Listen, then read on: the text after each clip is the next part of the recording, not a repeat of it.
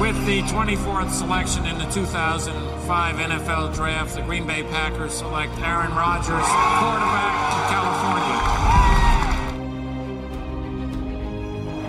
The final snap of Super Bowl 45. The Green Bay Packers have won the Super Bowl. The Lombardi Trophy is coming home. Hallo und herzlich willkommen zum Packers Talk Germany, Folge 191, Enemy Territory Edition. Ich bin Kanne, vertrete heute den Sebastian und ich bin auch nicht allein heute, ich habe heute den Lukas dabei. Hallihallo, wir haben eben schon im Vorgespräch gesagt, mittlerweile schon äh, gern gesehener Gast, ähm, ja, teilweise auch auf dem Platz bei den Packers immer wieder sind die Lions gern gesehen. Aber ja, ich glaube, wir hatten es eben gesagt, das dritte oder vierte Mal mindestens schon da gewesen. Genau, du siehst nach unserem Rekordmann aus. Sonntagabend geht es dann im direkten Duell zwischen uns, den Detroit Lions und den Green Bay Packers, gegeneinander. Und ähm, ich würde vorschlagen, auch wenn du schon öfter mal da warst, man hat ja immer wieder neue Zuhörer, stell dich mal einmal kurz vor. Ja, ich bin der Lukas, bin ja, mittlerweile 32, bin Detroit Lions Fan seit, ach, keine Ahnung, ist jetzt schon ein paar Tage her. Ähm, ich würde jetzt mal so grob zehn Jahre mindestens sagen. Also ähm, ja, meine Leidenschaft für die Lions kommt daher, dass ich mit 14, 15 nach der Konfirmation äh, zehn Tage lang in Detroit war. Ähm, beziehungsweise äh, auch in Chicago und ich dann, als ich mich selbst näher mit Football beschäftigt habe, irgendwie gesagt habe, okay, du brauchst einen Bezug zu diesem Team, zu der Stadt, wo du dir jetzt eine Mannschaft aussuchst und dann diese zwei Städte vor Augen hatte. Und äh, mir hat prinzipiell tatsächlich sogar die Stadt Chicago an sich besser gefallen. bisschen schöner wie das Detroit vor knapp 17 Jahren, was einfach echt noch runtergekommen war. Ähm, aber trotzdem hat mir Detroit als Gegend gut gefallen mit äh, den großen Seen, die zwar auch Chicago hat, aber irgendwie habe ich dann gesagt, nee, die Lions, ähm, bin auch noch Sternzeichen Löwe, keine Ahnung, ob das noch mitgespielt hat, vielleicht ein bisschen, haben, haben dann irgendwie mein Herz erobert und ja, seitdem äh, Lions-Fan. Äh, und das ist eine ganz tolle äh, Fan, Fanschaft. Ähm, wir hatten eben auch schon im Vorgespräch das Thema Fußball. Da bin ich auch schon das Leiden gewohnt vom ersten FC Kaiserslautern. Und dann habe ich mir gedacht, dann leidest du gleich weiter und bist Lions-Fan geworden. Was macht sie denn genau aus für dich, diese Faszination äh, Lions?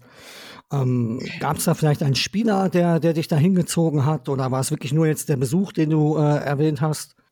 Also man muss ganz klar sagen, wenn es einen Spieler gibt, wo ich sage, das ist jemand, der, äh, der hat mich fasziniert, war es äh, Megatron, ganz klar.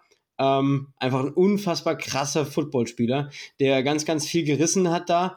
Ähm, wenn man sich dann so ein bisschen mit den Lions beschäftigt hat, natürlich Barry Sanders als äh, Running Back, ähm, der jetzt ja auch in die Hoff soll beziehungsweise ähm, im Stadion äh, die Nummer retired bekommen soll. Also ein ganz, ganz äh, interessanter Spieler. Aber so zu meiner Zeit damals war es noch tatsächlich Megatron, wo ich dann sagen muss, okay, das ist der, den, äh, mit dem bist du als erstes in Berührung gekommen und der war halt einfach faszinierend mit seinen Catches und mit, ja, mit alles war da Wahnsinn.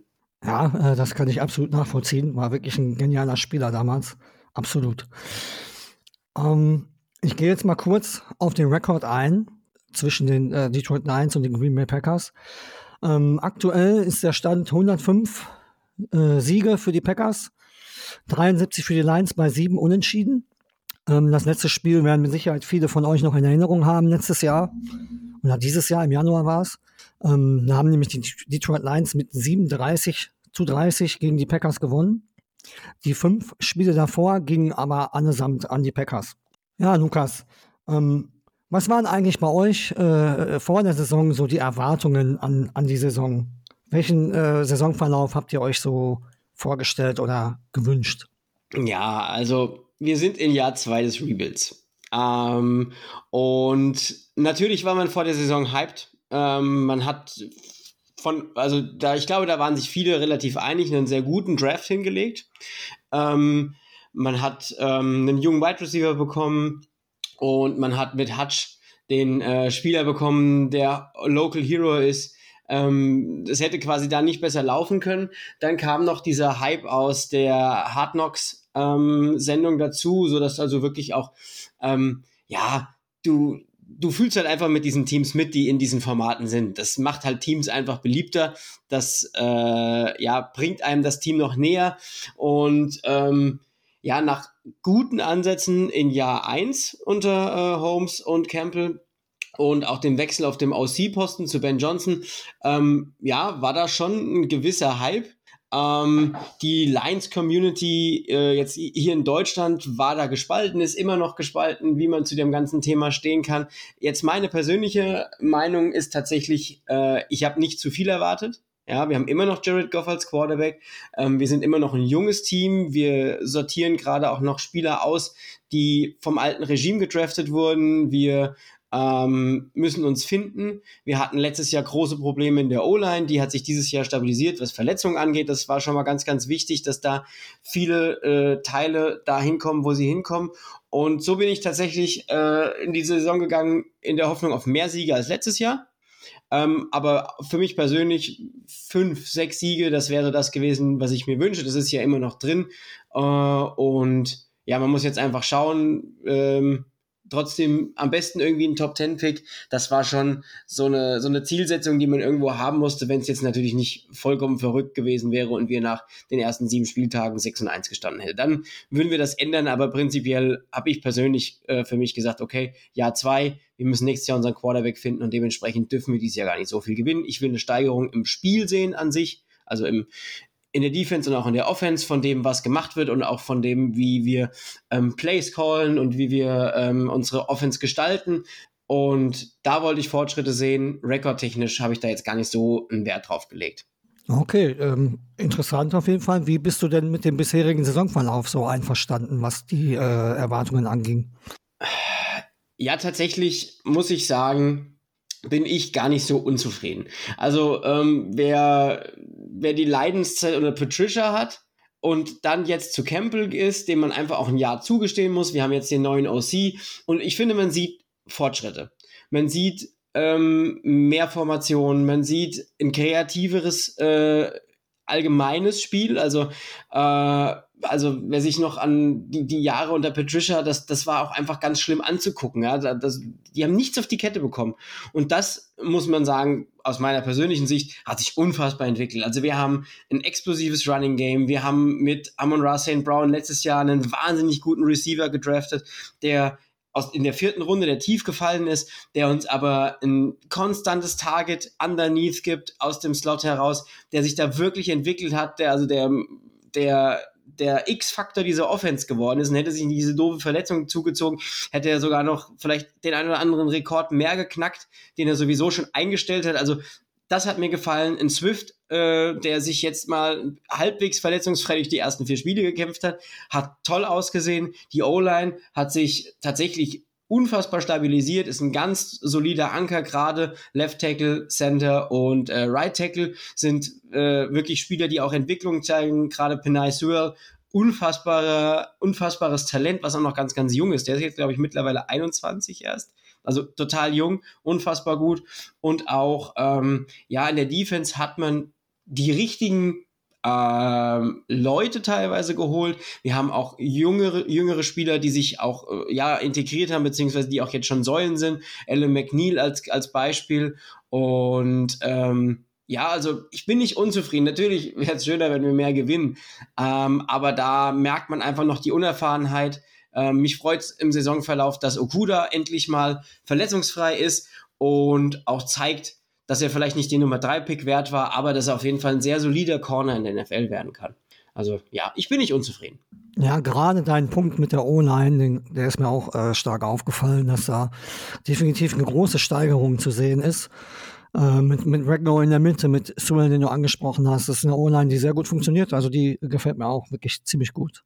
Ja, Lukas, dann äh, wollen wir mal äh, ein bisschen mehr ins Detail gehen. Und äh, du darfst dich jetzt in den Offensive Coordinator Spot der Detroit Lions setzen und darfst uns mal erklären, wie du die Packers Defense am Sonntag angreifen würdest. Ja, ich, ich habe ja schon einen Namen genannt und äh, den würde ich auch jetzt einfach weiter reinbringen. Ich habe DeAndre Swift schon genannt und wenn es was gibt, was euch dieses Jahr tatsächlich so ein bisschen das Genick bricht als ähm, Als äh, Green Bay Packers ist es leider eure Laufverteidigung. Ähm, ich habe da gerade mal so ein bisschen die, äh, ja, die defensiven Stats zu, ähm, zu eurer Laufverteidigung. Also das einzige, die einzigen Teams, wo ihr halbwegs gut dagegen aussah, waren die Bucks und die äh, Patriots. Bei den Patriots tatsächlich ein bisschen verwunderlich, aber ähm, ansonsten ist das euer großes, euer großes Manko, die Laufverteidigung.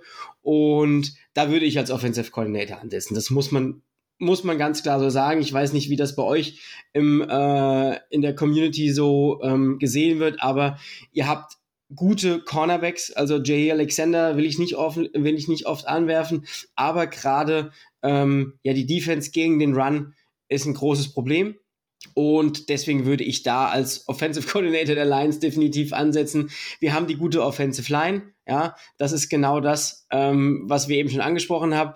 Ich habe schon äh, der äh, Andre Swift angesprochen. Ich würde dazu sogar noch Jamal Williams ansprechen, der auch ein absolut solide und guter Runner ist. Das darf man einfach nicht vergessen. Also der ist ja wirklich ähm, von euch gekommen und ich glaube tatsächlich auch, ähm, ich wird sehr vermisst, beziehungsweise der Charakter wird sehr vermisst. Ich glaube, dass er auch schon bei euch in, äh, in, bei den Packers ein sehr beliebter Spieler war, der auch viel für die Teamchemie getan hat. Und die zwei würde ich am Sonntag füttern. Ja, gerade mit Goff dann immer mal wieder einen Play-Action-Pass einbringen, dass man vielleicht den einen oder anderen Linebacker von euch noch auf, ähm, auf dem falschen Fuß erwischen kann und vielleicht da über die Mitte ein bisschen was macht. Ähm, und ja, da ist es wichtig, dass wir Amon Ra St. Brown haben.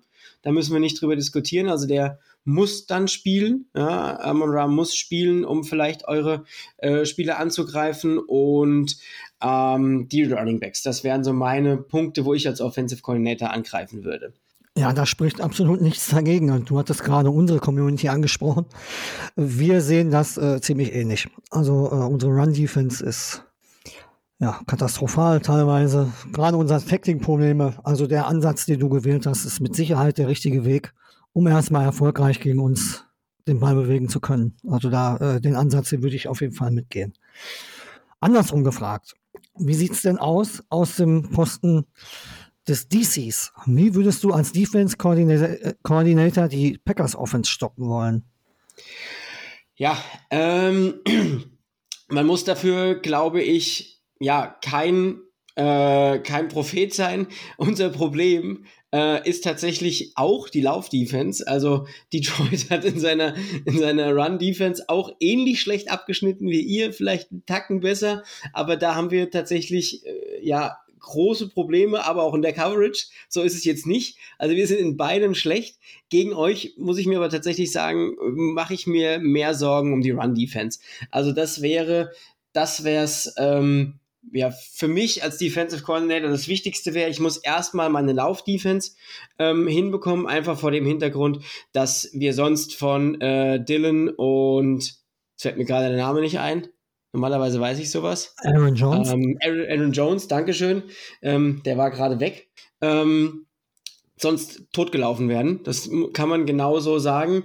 Ähm, und deswegen die Mitte dicht machen. Und wir spielen ja viel äh, Man-Coverage das heißt, ähm, wir werden viel auch dann vielleicht in der Box Hilfe bekommen. Und dann muss ich sagen, machen mir auch eure Wide Receiver nicht ganz so viel Sorgen wie jetzt eure Running Backs. Von daher, ja, auch hier den Lauf. Also erwartest du ein laufintensives Spiel auf beiden Seiten des Balles, ja? Ja, prinzipiell äh, eine Lafleur Offense ist ja sowieso dafür bekannt, dass sie das gut kann ja, dass sie gut den Ball laufen kann und dass sie den Ball auch gut bewegt.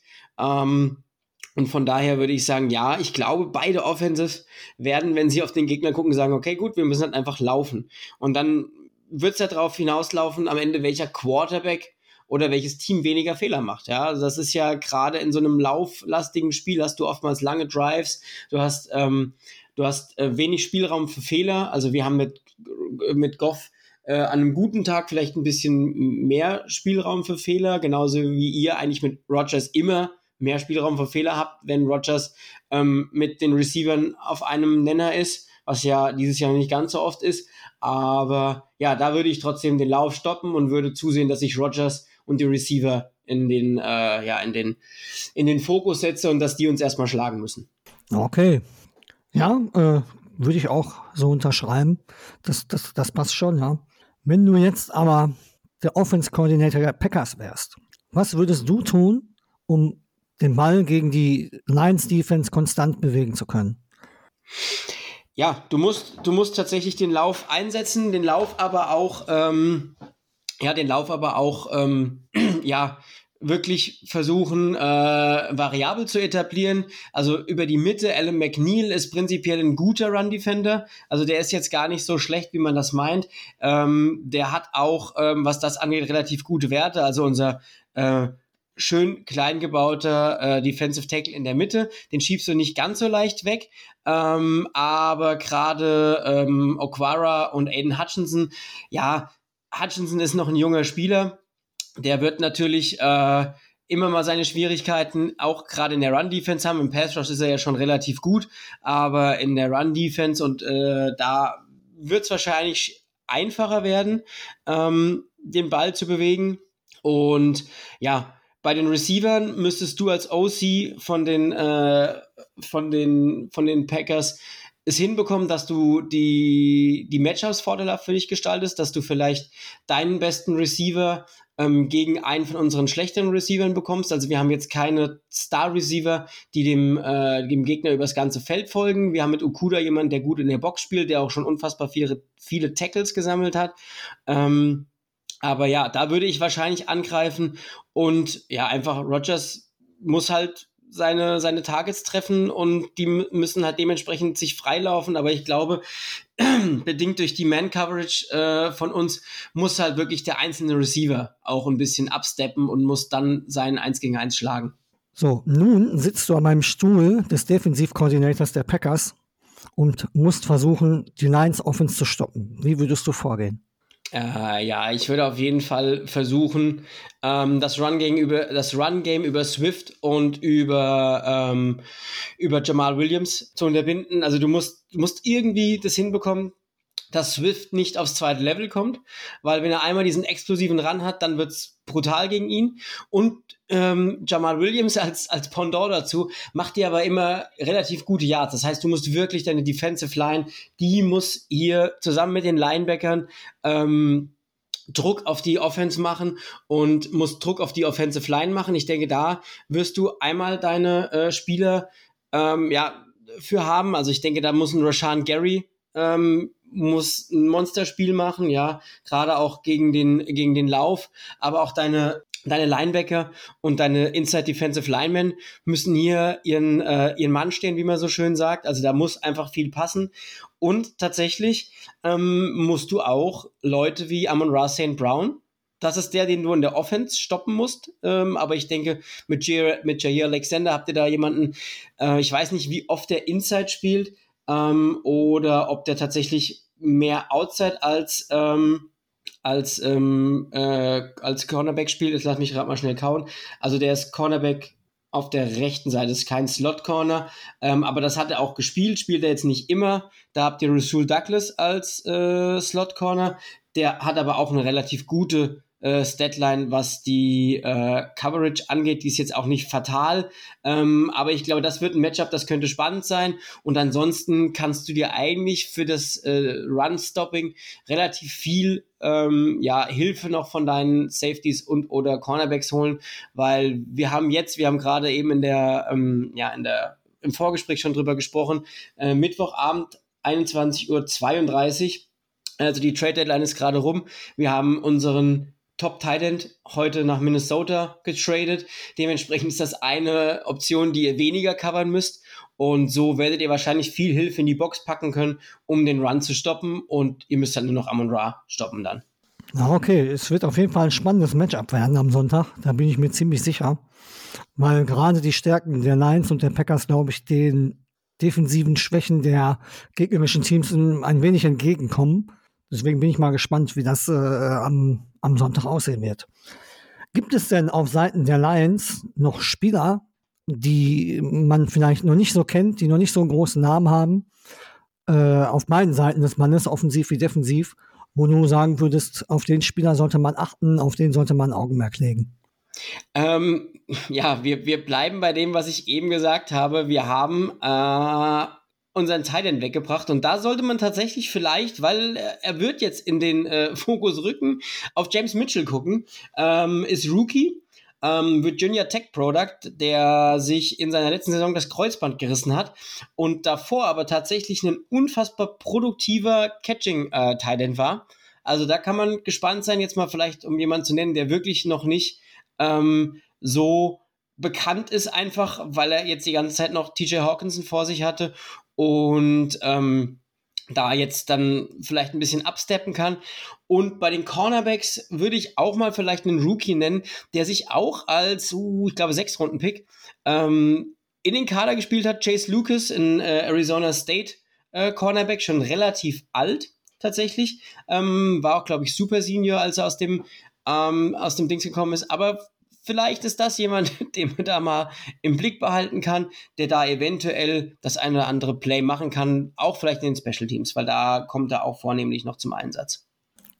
Okay, spannend. Ich werde da auf jeden Fall mal mein Augenmerk auf die beiden richten und äh, schauen, ob die beiden den Blick wert sind, den du gerade genannt hast. Aber ich glaube, da kann man dir schon vertrauen, dass du da ein gewisses Auge für hast.